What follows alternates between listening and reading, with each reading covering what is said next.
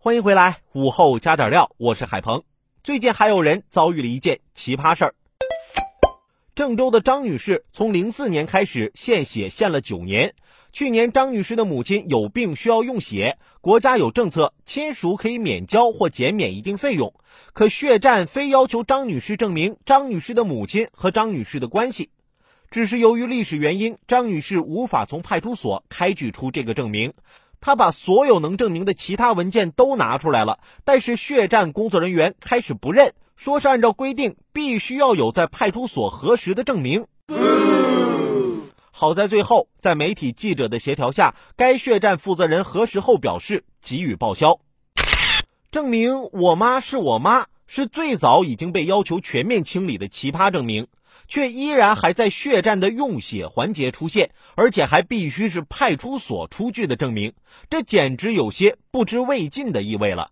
按照有关规定，群众办事时，法律法规未作出规定的，不得索要证明；对确需在法律法规规定外提交的证明，要由索要单位列出清单，并经司法行政部门核准。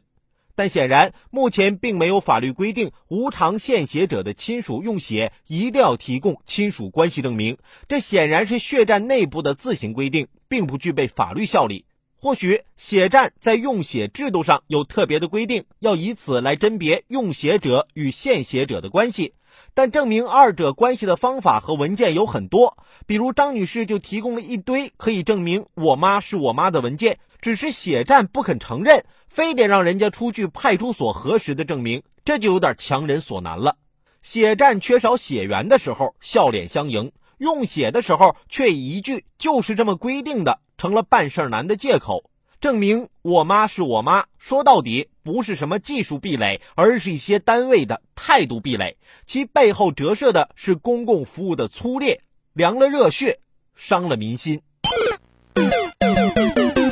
大家都遇到过什么奇葩证明吗？之前有一次啊，我刚买了个手机，出去玩结果被偷了。后来打电话，这个电话居然拨通了，我一通解释，让对方还我手机。对方就问我：“你怎么证明这个手机是你的呀？”我想了想，我告诉他：“我这个手机的解屏密码是六八六八，你试试。”然后电话挂断了，再打就是：“您拨打的电话已关机。”